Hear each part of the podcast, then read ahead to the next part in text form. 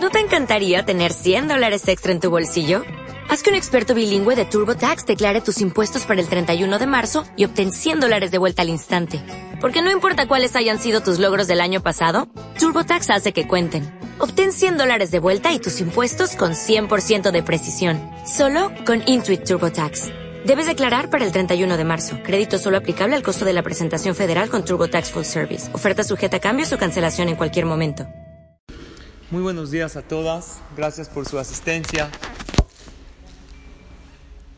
Esta clase y la próxima vamos a hablar de este tema que le denominamos el juego de la vida.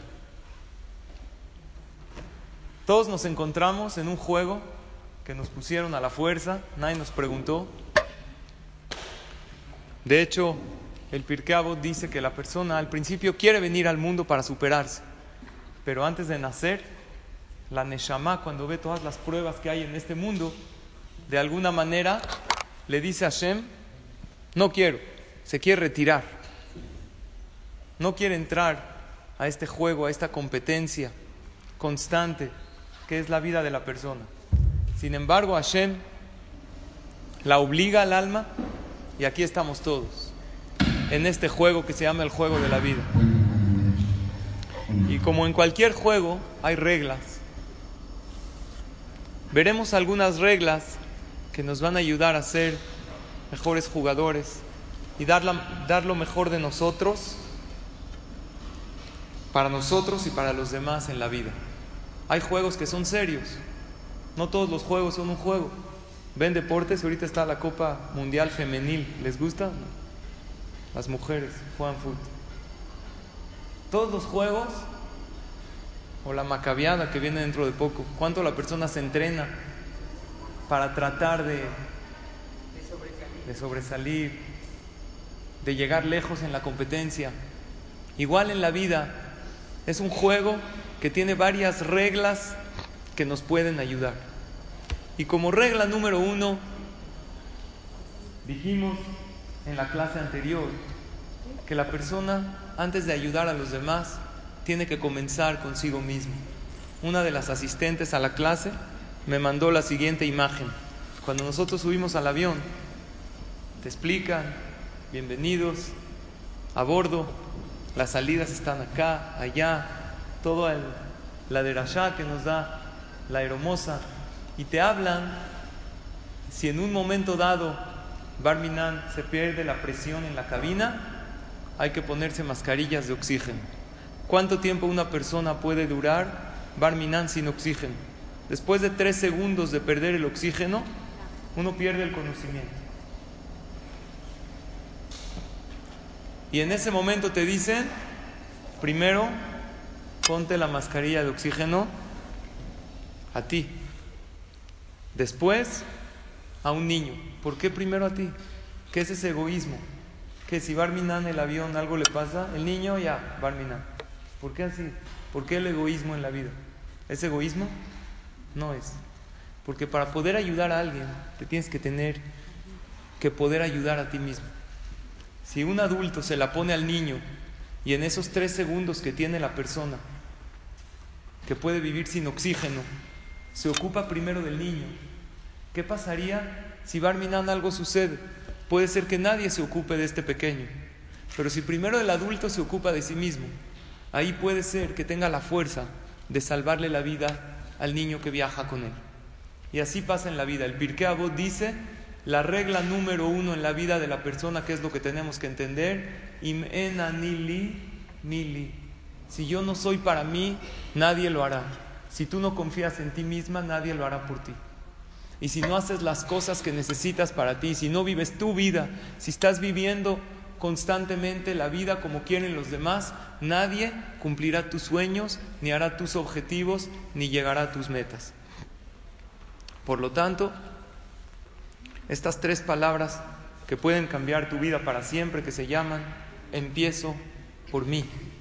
Cuando yo empiezo por mí, analizo cuáles son mis metas, mis objetivos, qué puedo yo hacer por mí, cómo puedo yo confiar en mí mismo y posteriormente puedo iluminar la vida de los demás. Nadie de los que ayudó a las demás personas, comenzó con la ayuda a los demás. Primero comenzó viéndose a sí mismo, no por egoísmo, sino para dar lo mejor de uno a los demás. Y para esta regla, que es la primera, que hablamos de ella un poco la semana pasada, vamos a relacionarla con la perashá de la semana. Cada Shabbat leemos una porción en la perashá semanal y vamos a leer una perashá interesante, pero un poco triste. Nosotros sabemos que cuánto tiempo estuvimos deambulando por el desierto después que salimos de Egipto, rumbo a Eretz Israel. ¿Cuánto tiempo? 40 años, siendo una travesía real de cuánto tiempo? De tres días. Era todo lo que había, en una línea recta, del Har Sinai que recibimos la Torah a Eretz Israel, era un camino de tres días. Se hicieron 40 años. ¿Por qué tanto tiempo? Para bajar la matzá que comimos en Mitraim. ¿Por qué tanto tiempo se alargó esta travesía?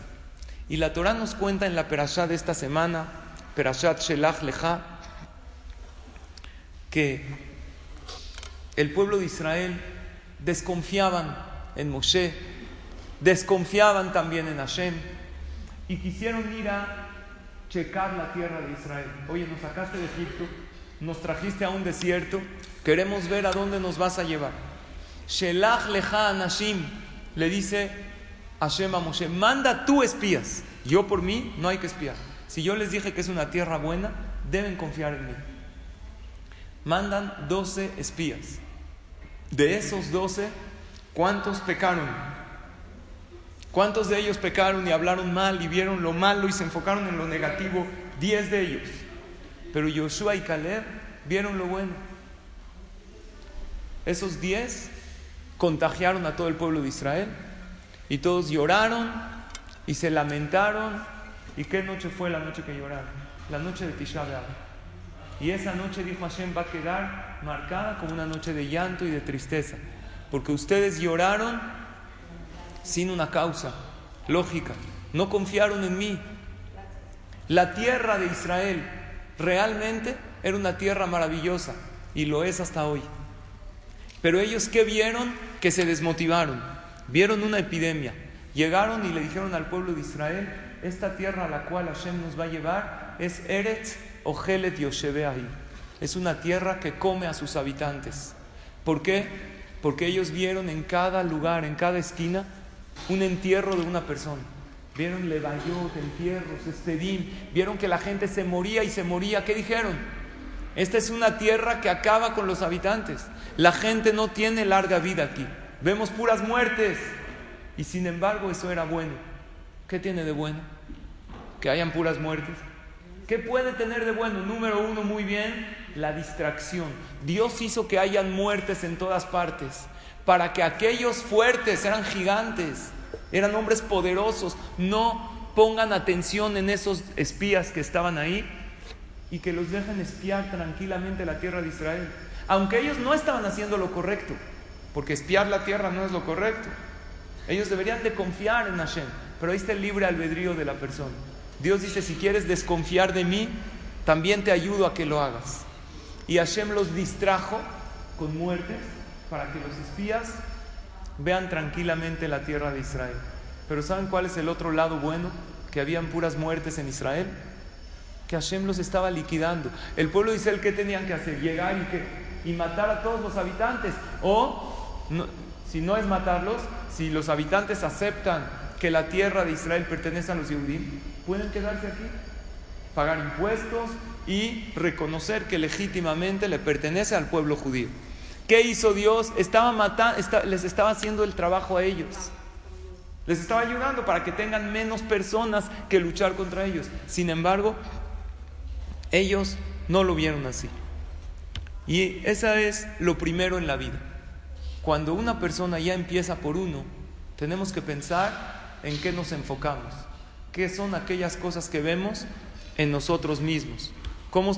porque cómo te ves a ti misma eso mismo es lo que vas a transmitir. Cuando llegaron los espías, dieron un reporte negativo de Israel y dijeron, ellos, ¿qué vieron en Israel? gente gigantes, enormes. Dicen, junto a ellos parecíamos unas langostas, parecíamos insectos pequeños. y ellos así nos veían. Como tú te ves a ti misma, así te ven los demás. Hay una frase que dice, como te ven, te tratan. Pero yo digo, como tú te ves, te proyectas y así te tratan. Ellos se veían a sí mismos pequeños, se veían incapaces. Y aquí es la pregunta, ¿cómo, ¿cómo te ves a ti misma? Tú te ves a ti misma, soy una persona digna de ser amada, digna de tener éxito, de superarme y de hacer mejor mi vida y la de los demás. Si ves esto en ti, vas en buen camino. Pero si una persona que no se ve bien a sí misma, generalmente no tiene metas ni sueños que cumplir. Y en el mejor de los casos, si es que tiene alguna meta, ¿qué meta se pone? Metas muy mediocres y muy bajas. ¿Saben cuál es la meta que se pone en la vida? Pues con tal de que salga de este problema ya. Y si se pone metas bajas o no tiene metas o sueños, pues no tiene ganas de hacerlas. Y si no está bien con él, pues también se pelea con los demás. Y si se pelea con los demás, no tiene amigos. Y sabes qué, estoy harto de todo y adiós mundo cruel. ¿Por qué pasa esto? Todo por no verse con buenos ojos a uno mismo. Y esto es lo que nos enseñan los meraglim, los espías. Estaba platicando con Sharon, mi esposa, que íbamos a dar una clase de estos que son las reglas de la vida, de empezar por nosotros mismos a vernos con buenos ojos y a sentirnos capaces de hacer mejor nuestra vida y la de los demás. Y me dijo, tienes que mencionar esto. Y me dio una reflexión de Gaby Vargas, que seguro han escuchado de ella. Y Gaby Vargas analiza algo muy interesante que se llama ¿en qué frecuencia resuenas? Todos los seres humanos, según la Kabbalah, antes de Gaby Vargas, según la Kabbalah, somos seres espirituales y por ende emitimos energías, no somos nada más materiales. Pero ella explica que todos nosotros tenemos frecuencias, como las frecuencias del radio.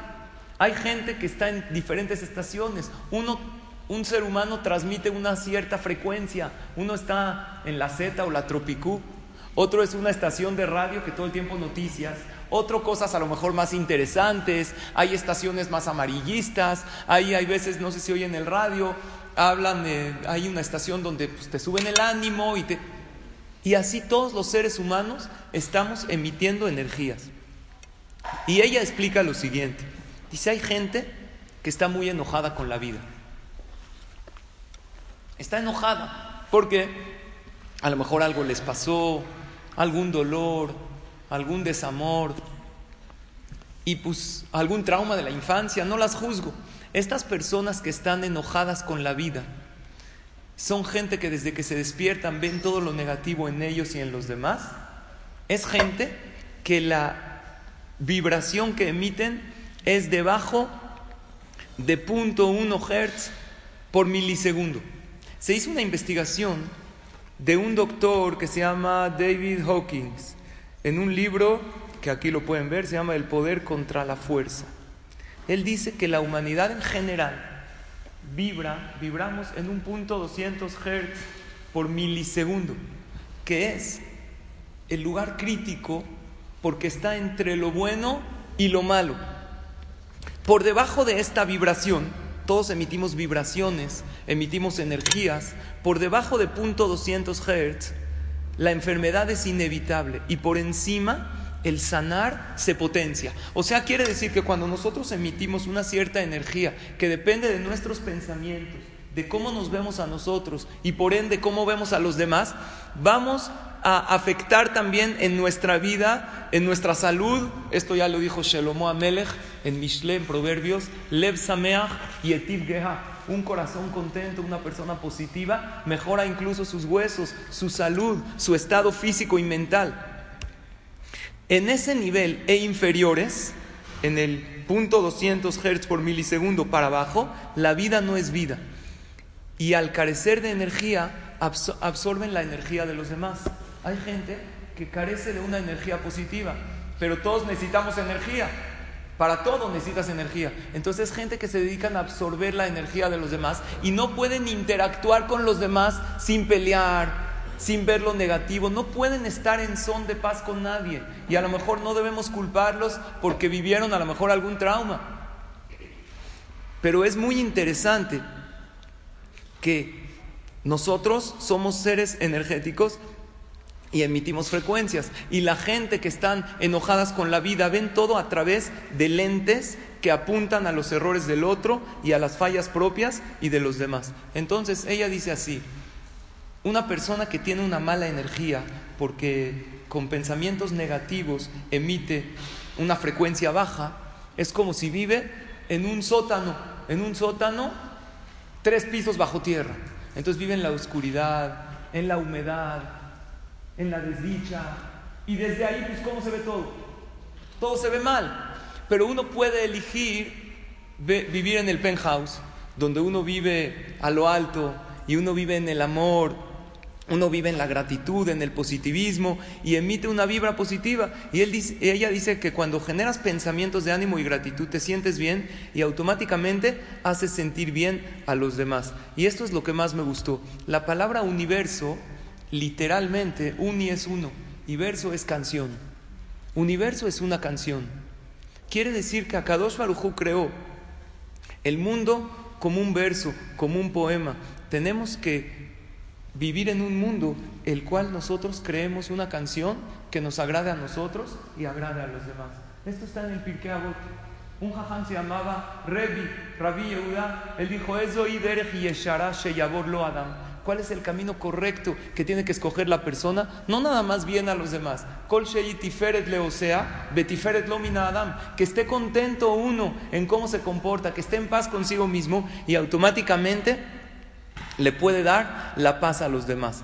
La gente carismática y positiva, esto es la gente normal que vibran en un punto 200 Hz por milisegundo. La gente más carismática y positiva no lo van a creer, emiten una vibración de punto 600 Hz por milisegundo. Quiere decir que eh, eso es el origen de la carisma, de la energía. Todo va a venir de nuestros pensamientos y de nuestro corazón, que es un trabajo que no se hace obviamente en un día, pero estoy seguro que mientras vayamos avanzando, hay gente que llevamos Baruch Hashem varios años de clase, ¿no? Y habrá quien diga, no, pues yo en tantos años, pues no me acuerdo de todo lo que estudié. Pero yo les digo que hay cambios en la vida. Porque cuando tú vas a una clase y lees libros de superación personal y tratas de hacer mejor tu vida, hay algún cambio. Hubo un niño pequeño que vio a su abuelito estudiando Gemara. Y esto úsenlo no nada más para la Gemara, para la Torah, para cualquier área de la vida. Vio a su abuelo que estaba estudiando Gemara a profundidad. El abuelo ya era un hombre mayor, erudito y conocedor de la Torah. Y el niño, en escuelas donde transmiten Torah, ¿desde qué edad les empiezan a enseñar Gemara? La Gemara es muy profunda, más o menos desde quinto, sexto de primaria. El niño se le dificultaba mucho entender la Gemara. ¿Qué es la Gemara? Preguntas, respuestas. Es un reto intelectual muy fuerte para la persona que estudia Gemara. Principalmente los hombres. La mujer no hay prohibición que estudie, pero no se interesa tanto en eso porque es mucha parte teórica. A la mujer que le gusta, práctica. En ocho años una de las cosas que se me dificulta es no repetir cosas. ¿Por qué? Porque le doy clase a mujeres. Las mujeres tienen una memoria increíble. ¿Qué le recuerdan a su esposo? Lo que dijo hace 20 años, 30. Y ya se me están acabando los temas, denme ideas. Entonces este niño le dijo a su abuelo, abuelo, ¿qué hago? Yo te voy estudiando, no puedo retener yo el conocimiento. Le dijo el abuelo lo siguiente, el abuelo estaba sentado con su Gemara junto a una chimenea estudiando Torah. ¿Cómo funciona la chimenea? Hay que traer carbón y el carbón se pone y se enciende y emite calor. ¿Cómo se trae el carbón? El carbón se ponía en una de las canastas de metal, así como eh, que tenía metales así intercalados y tiene hoyos. Le dijo a su nieto, mira, vamos a hacer un ejercicio. Aquí afuera hay un arroyo de agua. Ve con la canasta y llénala de agua y tráemela. El niño fue, pero como la canasta tenía hoyos, fue corriendo, le trajo y cuánto, ¿qué tenía? Nada. Le dijo, mira, abuelo, no puedo. Le dijo, a ver, inténtalo correr más rápido. A lo mejor si corres más rápido puedes llenar algo. Va el niño, corre todavía más rápido y cuánto alcanzó a llenar. Nada. Le dijo, a ver, inténtalo otra vez más rápido. Llenó la canasta, ahora sí se fue corriendo, pero al segundo que sacó, por más rápido que corra, no tiene nada. Le dijo, abuelo, no hay manera. Fracasé. Le dijo, no, alto. No trajiste agua, eso es verdad. Pero dime cómo está la canasta en este momento. Le dijo, está mojada. ¿Y qué más? Está limpia. Antes que la canasta tenía carbón, estaba negra, estaba fea. Puede ser que no trajiste nada de agua pero sí te la limpiaste. Y esto nos pasa a nosotros en la vida. Nosotros hay veces vemos que no hay cambios, pero hay. Hay cambios. Lo que pasa es que tú ves los cambios en los demás, no en ti. ¿Han tratado de hacer dieta? Me imagino que no. Pero a cada rato te quieres pesar, ¿no? Y después de dos, tres días que apenas acabas de empezar, ya te pesas y dices, no puede ser, esta báscula no funciona. Sin embargo, ves a una amiga que hace tres meses no la ves y le dices, oye, te ves increíble, te ves de maravilla, bajaste de peso, ella qué te dice? No, no es cierto. Dime, ¿me lo estás diciendo de verdad? O... No, de verdad sí. Tú la ves. Una mujer le preguntó a su esposo, dime la verdad, ¿me veo bien o me veo fea? Le dijo las dos. ¿Cómo las dos? Te ves bien fea. Las dos. Jazita la señora. Pero ¿cuál es la realidad? Que en los otros sí vemos los cambios, en nosotros no los vemos porque somos exigentes con nosotros mismos. Pero yo estoy seguro que mujeres maravillosas, tzadkaniot, como ustedes que vamos a clases de Torah, creo que sí nos limpiamos más. A lo mejor no soy esa canasta llena de conocimiento y llena de agua hasta acá, pero sí he aprendido muchas cosas, he mejorado mucho, me he pulido, he quitado mucho de de lo negro que tenía, he mejorado varias cualidades y de eso se trata. Los cambios en nosotros son difíciles de ver. Pero no hay duda que la llave del éxito es confiar en ti misma, confiar en ti mismo y eso tenemos que transmitirlo. Es fácil decirle a alguien, por ejemplo a nuestros hijos, cuando yo quiero motivarlo, que le va a ir bien en la competencia, que le va a ir bien en el examen, generalmente agarramos la técnica de tú puedes, lo vas a lograr. No siempre esto funciona. ¿Por qué? Porque es fácil decirle al otro, tú puedes. Pero tienes que convencerlo al otro, ¿por qué puedes? Y esta frase me dejó maravillado. La manera de desarrollar la autoestima es hacer las cosas que temes. Primero haz las cosas que te dan miedo hacer, hazlas. Y llevar un registro de tus experiencias exitosas. Haz aquellas cosas que crees que a veces no vas a poder y lleva un registro de que sí tuviste éxito. El Yetzer hará siempre nos va a enfocar en aquello que no pudimos. Varias veces dejé de fumar, no pude.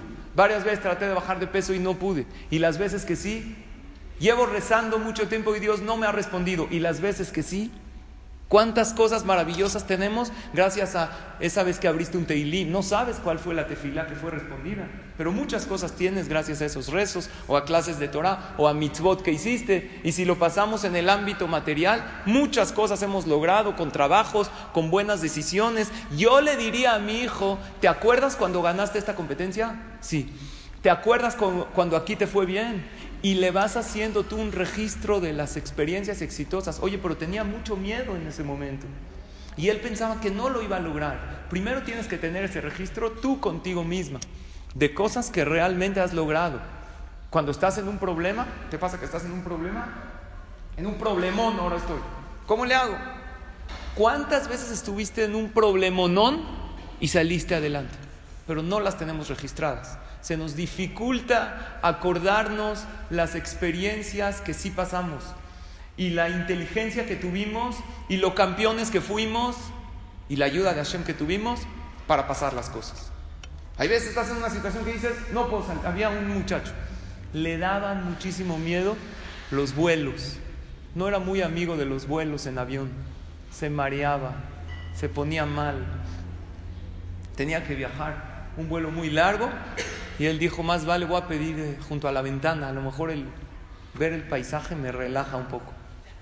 Le dan lugar junto a la ventana y no siempre estás así viendo a ver quién le toca junto a ti. Y uno empieza a ver el boleto, empieza a ver el este, el lugar. Y nada más ve a lo lejos llegar a un cuate grande, enorme, fortachón. un refrigerador parecía, una camiseta sin mangas, la axila se veía, con una calavera, con sangre, de un lugar tatuado, un ancla, de otro una serpiente Dijo, ojalá y no me toque este. Se estaba acercando, acercando. El muchacho de por sí, los vuelos, le tocó ese cuate. Y lo peor con cara de pocos amigos. Y lo está viendo porque se ve así todo pelón, barba de chivo, aretes por todas partes. Y dijo, bueno, a lo mejor así, es bueno, ¿no? No todos los que parecen. Lo volteaba y le dice, ¿tú qué me ves? Híjole, ¿qué hace? Así. Junto a él en el avión, 10 horas de vuelo. Empieza este señor nada, antes de despegar el avión, ¿qué hace? Baja la cabeza, se queda dormido, empieza a roncar y el, la cabeza en el muchachito Hazid. No se puede mover, no puede hacer nada, empieza a despegar el avión, empieza a doler la panza. En pleno vuelo, ¿qué sucede? Una turbulencia, una turbulencia, entran y el avión ya no puede, necesita vomitar este muchacho. ¿Qué hace? Se quiere parar al baño a vomitar, pero no hay manera de pasar. Este cuate está ocupando todo, trata de... No hay manera. En eso, mm, con el perdón de usted, vomita todo encima de él. Y este cuate todo dormido, sigue roncando. Dijo, ahora sí estoy en un problema, pero grande. Se despierta y va a ver esto, ¿qué me va a hacer? Me va a estrangular, me va a matar, no sabía qué hacer. De repente se le ocurrió una idea genial. Se despierta este señor casi al final del vuelo y ve todo vomitado. Le dice el muchacho, se voltea y le dice, ¿ya se siente usted mejor? ¿Ya está bien? ¿Quién que le habla? Puedes salir de cualquier situación. el miedo te hace que la situación en la que estés, ¿cuál sea? Una situación muy grande, te hace ver que tienes un problema enorme. Sin embargo, cuando ves tu historial, te puedes dar cuenta que has logrado salir de problemas muy difíciles. Entonces, ¿Qué te dice que esta vez no hay salida del problema? Es una falta de valor propio muy grande que tenemos. Pero principalmente hay dos cosas que definen nuestro valor propio. Número uno, si cumplo aquello que me propongo, entonces me empiezo a autovalorar y a sentirme mejor. Y esto no depende de los demás, porque habrá quien te valore a ti muchísimo, pero a lo mejor tú no te sientes bien contigo mismo. Hay celebridades, gente famosísima, que tú los ves y dices, wow, esta persona es lo máximo por el talento que tiene. Sin embargo, él consigo mismo, ¿cómo se siente? Cero, deprimido. ¿Por qué? Porque a lo mejor puso otras metas de éxito que no llegó. Tú lo ves a este, a este artista o a este famoso, a esta persona que, enseña, y que, pero como él tiene una competencia que es otra persona que quería llegar a él y no llegó, él se ve mal a sí mismo. Y por eso esta frase es importantísima. Tener una autoestima sana y un proyecto de vida claro de acuerdo a nuestras habilidades y subrayo de acuerdo a nuestras habilidades nos libera de la sensación de inutilidad y desamparo la persona cuando tiene una sensación de inutilidad, ahí es cuando su frecuencia que transmite y que tiene empieza a ser baja. Y por eso subrayo de acuerdo a nuestras habilidades, porque tenemos que ser verdaderos con nosotros mismos. ¿Qué pienso que realmente puedo lograr? ¿Y qué proyecto tengo en la vida? Y número dos, ¿cómo paso los retos que Hashem me manda en la vida? El segundo factor que me va a definir el valor que tengo es cómo paso aquellos retos. Y los retos pueden ser todos. Puede ser desde algo que yo me propuse hacer. Si fracasé, me siento mal. Pero si pasé ese reto, si pasé esa prueba, había una persona en Israel que contó, él trabajaba de mesero en un restaurante. Se para un día en la mañana con gripa, se para con calentura. No podía pararse al trabajo, pero no quería faltar.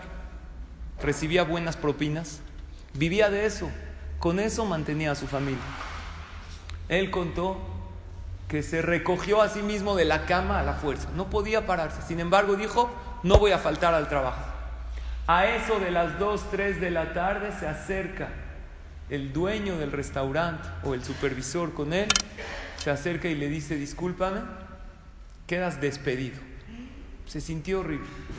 Dijo, todavía que me paré, le eché ganas, me despidieron, pero bueno, él es Yehudí, creyente en Hashem, todo de Hashem. La Parnasá viene de él. ¿Sabes qué difícil es para él? Irse, de por sí se sentía mal, va de camino de regreso a su casa, pasa por un bache, algo, se le poncha una llanta. Dice, bueno, todo es de Hashem, pero no entiende. O sea, me despidieron y se me poncha una llanta. Se orilla, abre la cajuela para cambiar la llanta de refacción y la llanta de refacción también está punchada. Dice, bueno, ya. Es de Hashem, pero tengo unas preguntas de fe. No entiendo cómo Dios. A veces te pasa, ¿no? Una tras otra, ta, ta, ta. Dices, bueno, ¿qué? Una está viendo. ¿Qué, qué pasa? Está desamparado, no sabe qué hacer. Haciendo señales para que alguien se pare, nadie se para. Pasan unos minutos y pasa un coche muy lujoso, así con todo un coche, un BMW grande, no importa qué coche, pero le dice a una, persona, ¿necesitas ayuda? Sí, fíjate que se me ponchó la llanta, no tengo llanta de refacción. Le dijo, vente, vamos, tráetela. Vamos a una vulcanizadora. Se trajo la llanta ponchada vieja en el coche nuevo y lujoso que nadie lo había querido ensuciar. Él se paró por él. Y así platicando le dijo, ¿de dónde vienes a esta hora? No, regreso de mi trabajo porque me corrieron. ¿De qué te corrieron? Yo era mesero. ¿Y por qué te corrieron? No, pues recorte de personal. Le dijo, pues ¿qué crees? Yo tengo un restaurante.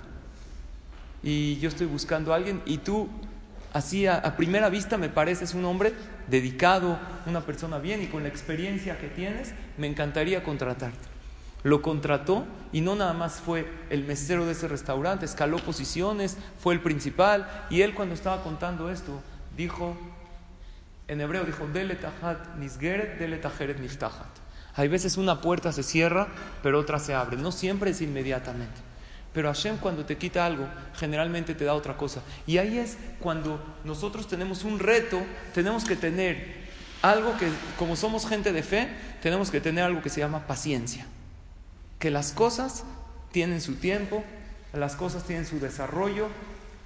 Y cuando el reto acaba, Hashem te ayuda. ¿Qué significa tener paciencia? Tener paciencia significa tener fe que los tiempos de Hashem son perfectos. Confiar en el timing de Akadosh Baruchu. Hashem tiene un timing cuando va a mandar ese hijo, cuando va a mandar la refuá, cuando va a mandar la verajá. Y no bajar los brazos. Hay un autor americano, se llama Netanel Brandman, que él puso en uno de sus libros la diferencia entre presunción y autoestima.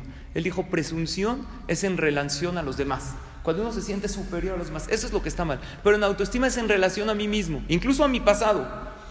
Ahorita me siento mejor que en mi pasado, ahorita he logrado estas cosas. Autoestima no tiene nada que ver con presunción, hay veces los confundimos. Y el pueblo de Israel fallaron en eso, desde que fueron a espiar la tierra de Israel, fueron con ojos negativos. Y lograron ver lo negativo aún en una tierra maravillosa. En vez de ver unos frutos grandes como verajá, como que lo vieron, como una tierra rara. ¿De dónde salen estos frutos enormes? Eran racimos de uvas enormes, dulces, deliciosos, fruta increíble. Hashem los dejó ir a espiar la tierra de Israel y los conservó vivos, aunque Dios no quería.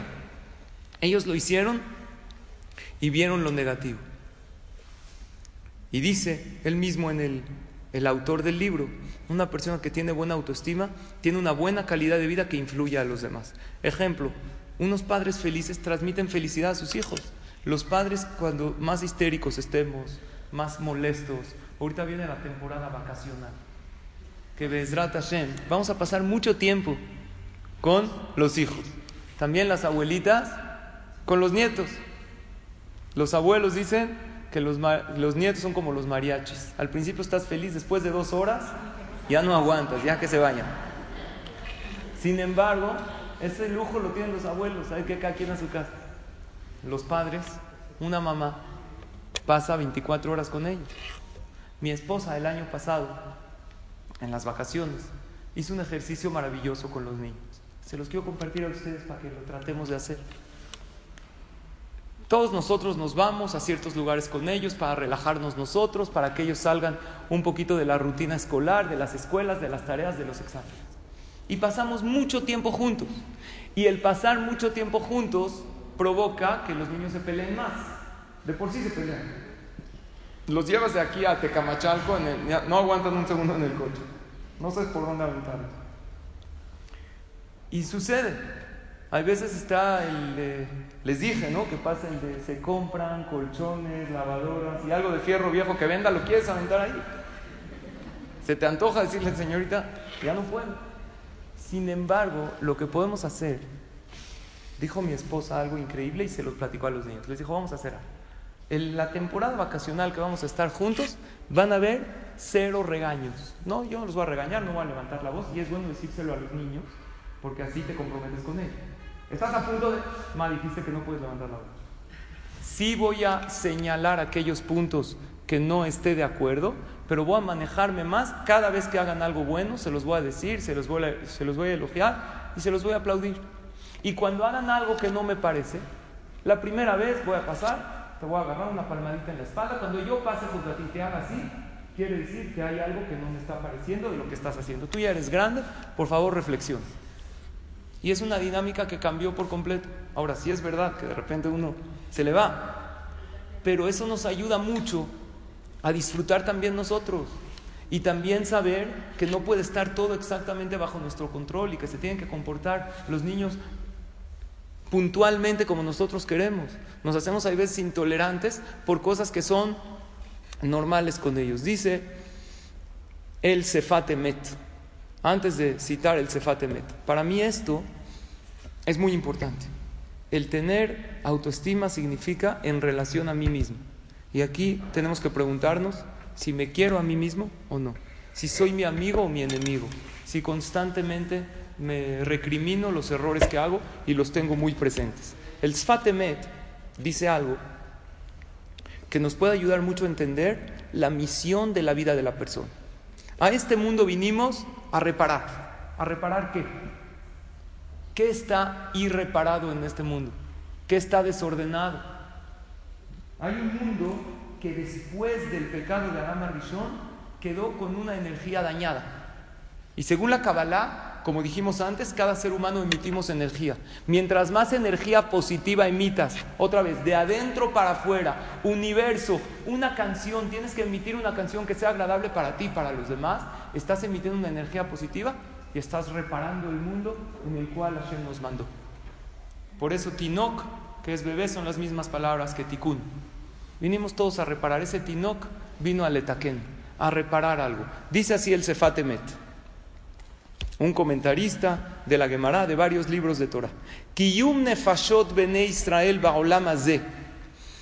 La existencia de las almas y principalmente todos venimos a reparar, también los goim, pero del pueblo de Israel en este mundo, Esther baolam letaken velachen que akol olech leolamo.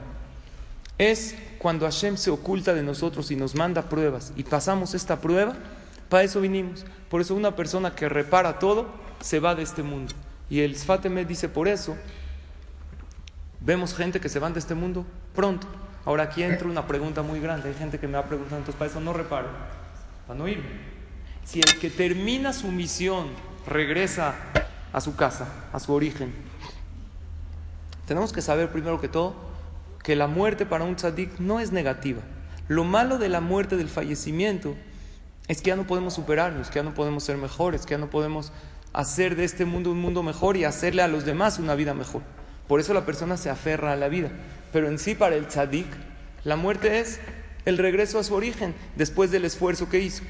Los espías cuando fueron a espiar la tierra de Israel, ellos llegaron con un reporte súper negativo, pero dijimos que hubieron dos que hablaron bien y dijeron, no, ¿y cómo le vamos a ganar a los gigantes? ¿Quiénes eran esos dos? Yehoshua Binun y Caleb. Ellos dos dijeron la siguiente frase: Beatem al tireu. No tengan miedo de los que habitan en la tierra de Israel. Kilachmenuem, ¿qué es kilachmenuem? Es como un pan, pan comido. Los podemos vencer. Sartzilam mealehem. Es como una sombra que pasa. Y los problemas muchas veces son como esa sombra, porque los vemos mucho más grandes de lo que son. Una sombra, mientras más la alejas de la fuente de luz, se hace más grande. Una persona cuando tiene un problema, mientras más lo pospone, mientras más lo evita, más grande se hace. Ves que uno tiene un problema, ve, uno que tiene un problema con su pareja, con sus hijos, hay que ocuparse hoy. Si uno no se ocupa hoy y por flojera o por falta de conocimiento dice, bueno, luego me ocupo, el niño empieza a agarrar otro mal hábito, otro mal hábito que Barminan puede ser algo que ya va a necesitar de algo muy grande y cuando el niño es adolescente y ya está en vicios, ya es muy difícil. Un problema matrimonial pequeño de una diferencia, no hay mejor que sentarse a arreglarlo. Un problema social cuando es pequeño, un problema de salud cuando apenas se detecta. Las enfermedades más graves, cuando recién son detectadas, la mayoría de ellas tienen cura. La Torah nos enseña que los problemas hay que enfrentarlos. Si Hashem nos mandó ahorita a Eretz Israel, le dijeron Yoshua y Caleb, es porque tenemos esa fuerza de hacerlo.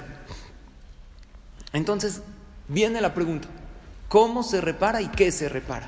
Si vinimos a este mundo a reparar, entonces quiere decir, una persona repara, me muevo y se va. Hubo grandes tzadikim que fallecieron muy jóvenes. El Arizal, ¿a qué edad falleció? ¿Alguien sabe? 38 años. Una de las jajamí más grandes de la Kabbalah. El Rama, comentarista del Alajá, a los 36 años. Rashi, alguien más grande que Rashi, comentó toda la Torah, 65 años. Tenían una misión, la terminaron, se fueron. Entonces aquí viene la pregunta. Entonces no hago mi misión. Explica el Sfatemet lo siguiente. Dice varios, varias cosas que tenemos que saber. número uno, si estás vivo es porque tienes algo que reparar en ti o en los demás.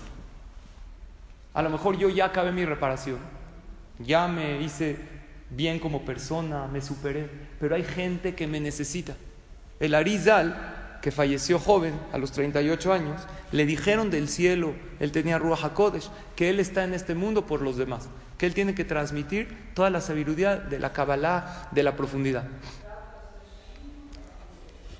Los Reshaim no acabaron de reparar, entonces ¿por qué se van?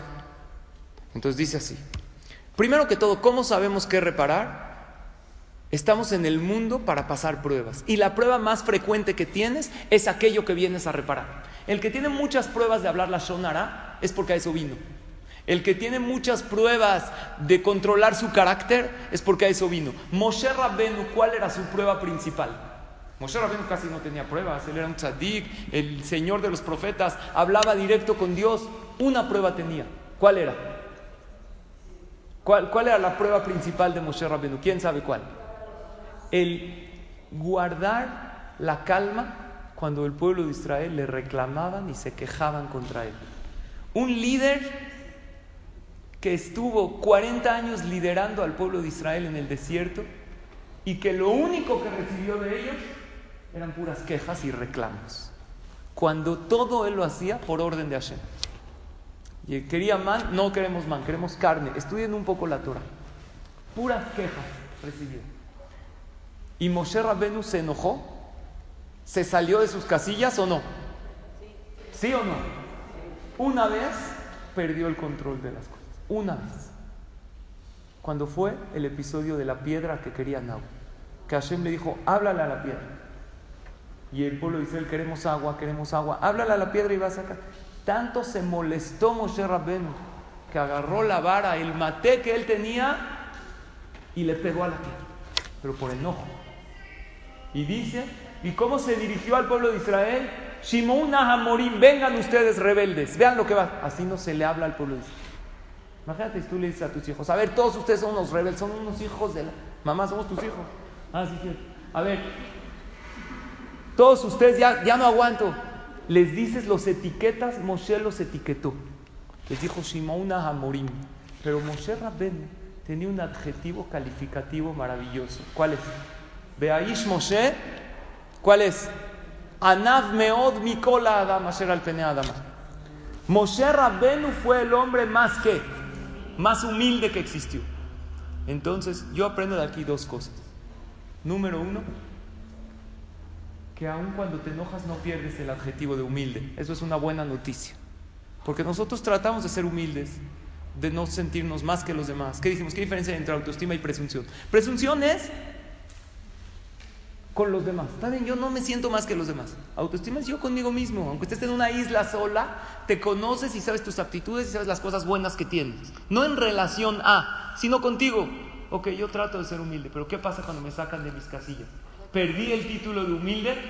No, porque tengo un trabajo constante y trato de hacerlo. Pero también otra cosa yo aprendo, que la persona que revienta y explota y pierde en ese momento la paciencia, le cuesta caro. ¿Qué le costó a Moshe Rabbenu ese enojo? ¿Cuánto le costó? ¿Caro o barato? Carísimo. No entrar a Eretz Israel. No puede entrar. ¿Por qué? Por enojarse. Entonces de aquí vemos que hay, en, si hay mercancía en la vitrina de Dios, hay algo que cuesta muy caro.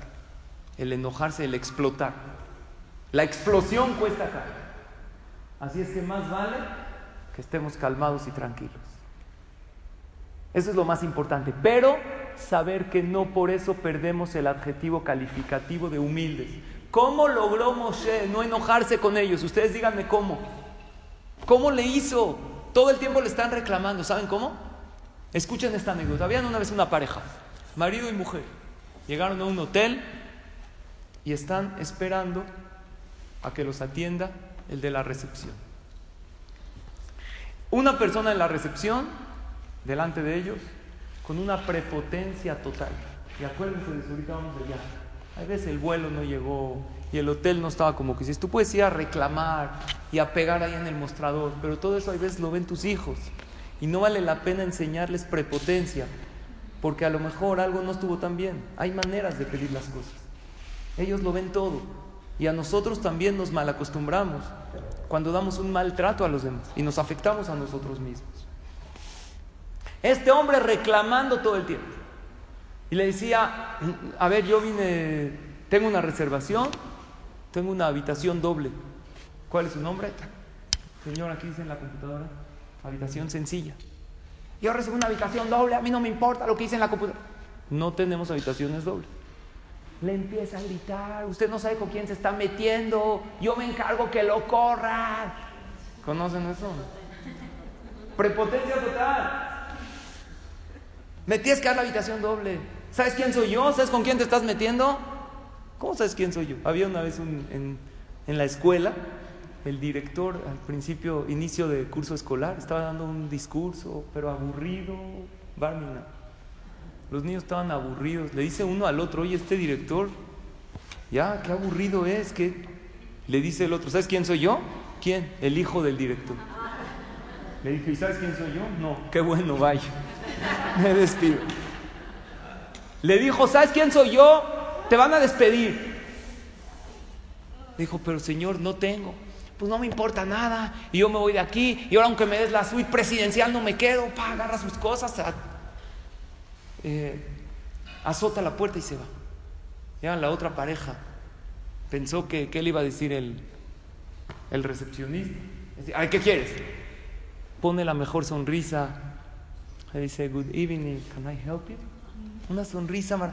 Dice, ¿cómo le hiciste? ¿Que eres un malajo? que Lo toca. Te acaban de gritar, de ofender. ¿Cómo puedes sonreírle al otro? Le dice, mira, yo llevo 20 años trabajando aquí. Ya me toca gente que vienen prepotentes. No es la primera vez. Me vienen a gritar, el otro te agrede. Pero yo aprendí algo en la vida. Que el que agrede no se la está pasando bien. Yo estoy seguro que algo le pasó. O su esposa lo corrió de la casa, o lo corrieron del trabajo, o se le atropellaron a su perro, o perdió dinero. Porque una persona que está bien no degrada y no sobaja a los demás. Entonces de por sí la está pasando mal. ¿Para qué me enojo con él? Todavía peor. Hazit. Aprendí en la vida que el que se queja, él es el que tiene un vacío y el que la está pasando mal. Entonces no me voy a enojar con él. Esto nos lo enseñó Moshe Rabben. El pueblo de Israel cuando se quejaba, cuando ya, después de comer el man sabía todos los sabores, ahora queremos otra cosa, porque sentían un vacío muy grande, porque había en el desierto de dos, o apegarse a Hashem, estudiar Torah, estar con Moshe Rabben, o quejarse, porque no había más nada que hacer. No había trabajo, no había otras actividades, no tenían que ir al gimnasio, no tenían que lavar ropa. La nube que tenían en el desierto se las rababa, la ropa crecía con ellos. No había que hacer ejercicio, estaban todos perfectamente sanos. Estaba todo de maravilla. Y se quejaban por eso. Y también tenemos que entender, ya que hablamos de las vacaciones, hay veces los niños se quejan porque están aburridos. ¿Qué quieres que hagan en el avión? Ya vieron cuatro películas, ya. Empiezan a pelear. No, sepáralos, esto. Tómate esa parte, ese consejo de empezar a dar más cumplidos y menos reclamos y transmitirles una bonita energía. Porque se supone que esta parte vacacional es para que nosotros tengamos una buena energía y los niños también se distraigan de sus quehaceres, de la presión escolar que de alguna manera ellos también tienen. Ahora vamos a responder esta pregunta. La gente dice, entonces, ¿para qué reparo? Si reparo, ¿qué pasa? Me voy. Entonces dice el Cefatemet lo siguiente. Tú tienes un tiempo para cumplir tu misión. ¿Cuál es tu misión? Ya dijimos. Tienes que checar cuál es tu prueba más frecuente. Hay veces uno la prueba más frecuente que es es el comer sano. Le cuesta trabajo. Pues es una de las cosas que vino a reparar. La salud es una mitzvah. O a lo mejor su prueba más frecuente es el comer kosher. No sé, cada quien tiene que ver cuál es su debilidad y cuál es la prueba que Hashem constantemente le pone. Tú tienes un tiempo para cumplir tu misión. Si la cumples antes, Hashem te pone otra misión. Y si no la cumples, en tiempo se termina de todos modos. Dios pone un tiempo para que cumplas tu misión. Si no la cumples, no vas a vivir más por no cumplirla. Va a sonar la campana. Cuando tú mandas a tu hijo a una misión, pues le das un tiempo para que lo haga, ¿no? Oye, por favor, tú lo esperas afuera en el coche, entra a la Oxxo y cómprame un pan bimbo, unas papas, te espero dos minutos afuera. Ah, y si se queda mucho tiempo, no te voy a esperar, me va a empezar a tocar el claxon. Así pasa, y si no, pues entro por ti. Hashem te pone el tiempo necesario para que cumplas tu misión. Y tu misión la sabe solamente Él. Y si la cumples, Hashem te da otra misión y otra misión. Y la gente que tiene sueños y que cumple misiones es la gente que tiene larga vida. ¿Por qué hubo tzadikim, como los que mencionamos, que fallecieron a corta edad? Son cuentas de Hashem. Cuentas de Dios para que ellos vinieron. Generalmente una persona aprovecha su vida mejora su vida, mejora la vida de los demás. Y se trata de superar. A lo mejor no logramos el 100, pero vamos en un camino de superación. Acuérdense de la canasta del niño, del... Puede ser que no estemos llenos de conocimientos y de sabiduría, pero yo creo que cada vez que venimos y nos sumergimos en una clase de Torah, que tratamos de ser mejores personas, pues algo limpiamos de todo este polvo que había en la canasta. Y por lo tanto Hashem nos dio esa guía de vida que es la Torah, que aclara nuestra misión. ¿Qué pasa cuando la persona la riega y la riega en la vida? Ahí hay algo maravilloso que Dios creó que se llama Teshuvah, que nos ayuda a borrar. Pero quiero que sepan, y con esto vamos a terminar, que hay arrepentimiento bueno y arrepentimiento malo. ¿Cuál es el arrepentimiento malo? El arrepentimiento siempre es bueno. ¿Hay malo? ¿Cuál es el arrepentimiento malo? ¿Quién me sabe decir cuál? El arrepentimiento que lo haces no por la acción mala que hiciste, por tu cargo de conciencia, el arrepentimiento egoísta, que no aguantas aquello que hiciste. Voy a poner ejemplos y con eso terminamos. Número uno, hice algo mal, tengo oportunidad de reparar y comenzar un nuevo camino. Este es arrepentimiento bueno. La regla. Le grité a mi hijo, manejé mal mi matrimonio, a lo mejor descuidé mi salud.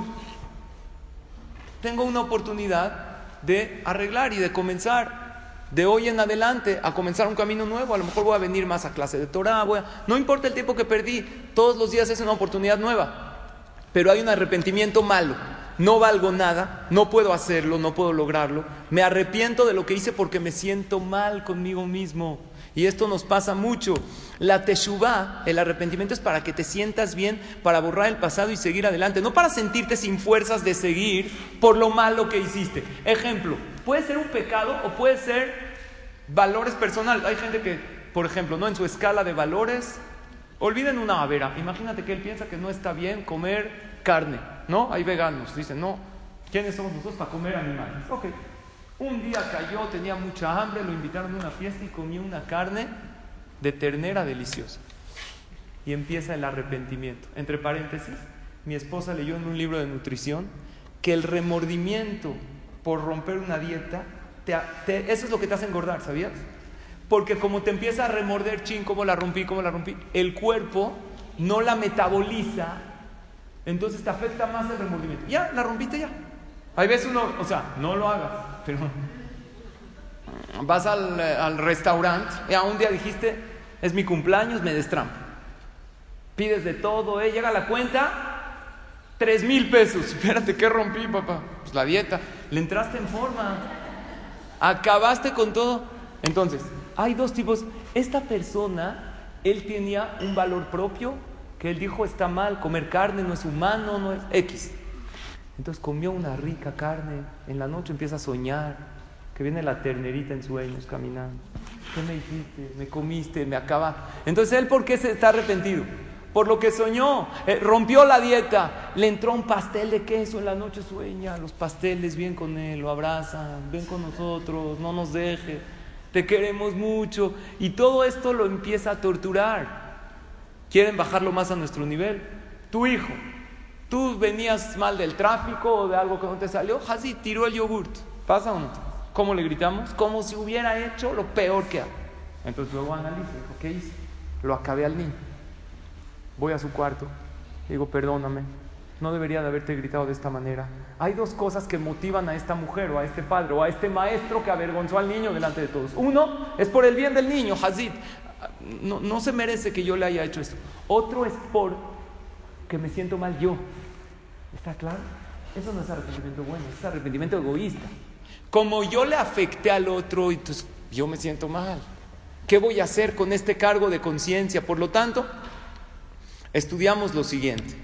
Estas reglas del juego de la vida. Número uno, empiezo por mí para dar lo mejor de mí a los demás. Número dos, como tú te ves a ti mismo, eso transmites. ¿Por qué? Porque los espías, los meraglim dijeron, nosotros nos veíamos como insectos y así nos vieron. Número tres, ten paciencia. Los tiempos de Hashem son perfectos. Y el sentirte bien al pasar una prueba no significa que la prueba se solucionó. Significa sé y confío que el tiempo es correcto. Y número cuatro, arrepentimiento para borrar el pasado y seguir adelante. Yo les quiero decir una cosa y con esto acabar. Hay una pregunta que por falta de querernos a nosotros mismos, por baja autoestima, ha borrado y ha acabado con muchos de los sueños de las personas. ¿Saben cuál es? ¿Qué dirá la gente? Esta pregunta ha arruinado más sueños que cualquier otra cosa en el mundo. Ahora, el qué dirá la gente no es por completo negativo. La Torah habla de Maritain, de dar una buena imagen a los demás. Por lo tanto, de esto quiero hablar la próxima clase, que también vamos a hablar de las reglas de este juego maravilloso que se llama el juego de la vida. Bezrat Hashem, el martes que entra, hablaremos de este tema, cómo podemos canalizarlo para bien. Todo esto y mucho más aquí mismo. Martes que entra, 11 de la mañana, las espero. Gracias.